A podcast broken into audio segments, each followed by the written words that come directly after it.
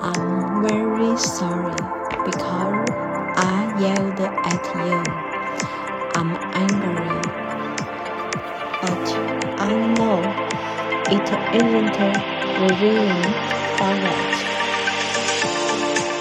My baby, I'm sorry.